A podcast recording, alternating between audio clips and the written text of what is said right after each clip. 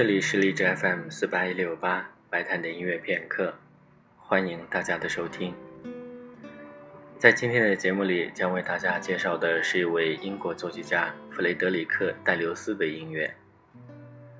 相较其他国家而言，英国作曲家比较少被我们听到，所以在以前曾经有人嘲讽英国人的音乐并不像他们的文学那么出色。在之前的节目当中，我们介绍了温·威廉姆斯的一些音乐，今天就让我们来听一听戴留斯的音乐。戴留斯出生于1862年1月29日。从年代上来讲，他比较接近拉赫玛尼诺夫，但是比拉赫玛尼诺夫要年长一些。他的早期作品受格里格和瓦格纳的影响比较大，比如说我们今天将要听到的这首作品，就会觉得比较像格里格的那种小清新的风格。这首作品是他在莱比锡完成的《佛罗里达组曲》。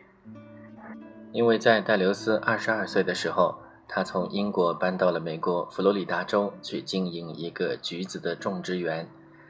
在美国期间，一方面他被佛罗里达州的景色所触动，另外一方面他也受到了美国黑人音乐的影响。